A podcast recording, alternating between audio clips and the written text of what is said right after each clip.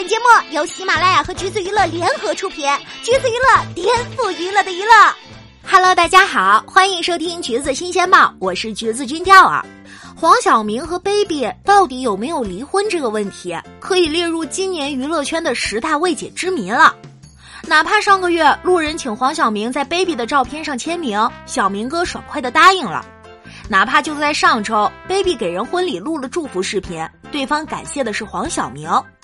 可是关于两个人婚姻状况的猜想，就是没停过。最近，baby 参加了阿雅的《奇遇人生》，没想到预告片里他终于松口谈这事儿了。当时是他吃饭的时候被认了出来，老板娘谈到对他的印象，说的是就是她老公很爱她这样，但是现在有一些绯闻。旁边人立马打圆场，说胡说八道都是有的啦。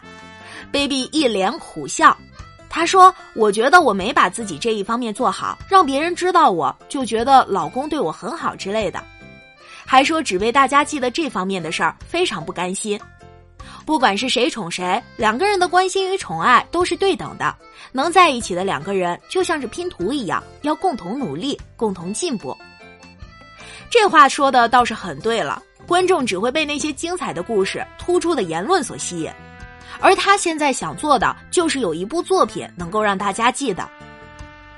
短短一个预告片，信息量却非常的大。第一，他承认自己没做好，所以别人提到他第一反应都是黄晓明老婆。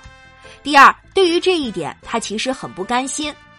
第三，虽然看起来是老公对他很好，但两个人的关心和宠爱其实是对等的。评论里有人质疑 baby 的口碑和观众缘不好，为什么还要请他？阿雅回复他：“这是个有包容性的节目，如果只能某些人才适合来，就丧失了节目的精神。”虽然争议很大吧，但是 baby 想用作品来说话的态度是对的。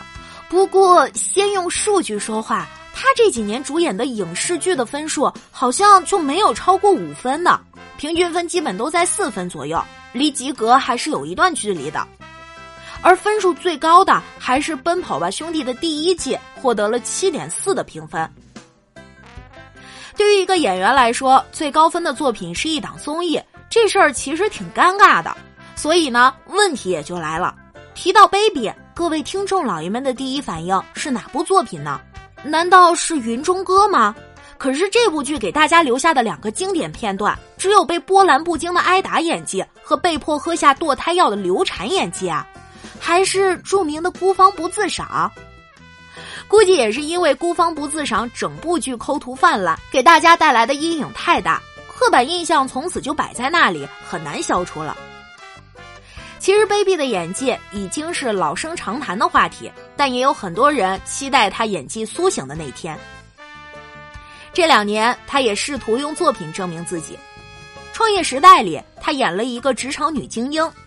一双大眼睛无时无刻不闪着耀人的光芒，但却缺少了一些内容。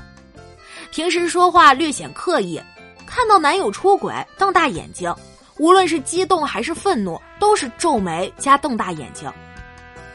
这是他生完孩子之后复出的第一部电视作品，据说也是他认真筛选之后选择的剧本，初衷是想向大家证明自己的努力，证明自己的演技。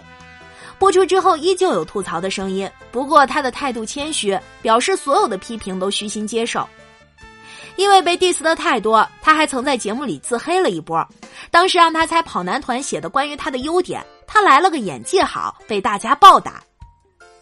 今年我的真朋友播出以后，对他演技吐槽的声音好像是没有那么大了，因为他在里面是真的好看，脸上的表情好像也稍稍的让人入戏了。说话也没有那么刻意，不过老问题依旧是存在，失落、生气、难过、遗憾都是皱眉加瞪眼。这些还都只是小问题，更可怕的是那个经典的动图。原本的剧情是少女收到心上人的情话，露出惊喜又害羞的笑容，最后却变成了女鬼坐出租，对司机露出诡异的笑容。最近一次看到 baby 的演技是在中国机长里，他出场了三次，加起来大概五分钟左右。重头戏是他在机场收到男友航班出事的短信，这一次他没有瞪眼、张大嘴巴，而是用手不断的搓着行李箱拉杆来表示自己的紧张和不安。总的来说吧，在电影中，他这个人物不算是突兀，演技也算是中规中矩，没有以前那么尴尬了。看得出来，他也在尽量收着演，克制的表演帮他掩盖了不少演技上的硬伤。客观来说，演技确实是有在进步的，只不过这点小小的进步，可能还不足以让大家完全抛开对他和黄晓明八卦的兴趣吧。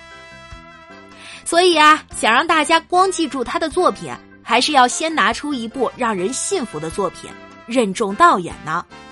好啦，今天的节目呢就是这样了。如果大家想要获取更多有趣的娱乐资讯，欢迎搜索关注“橘子娱乐”公众号，时髦有趣不俗套，就在“橘子新鲜报”。我们下期再见喽。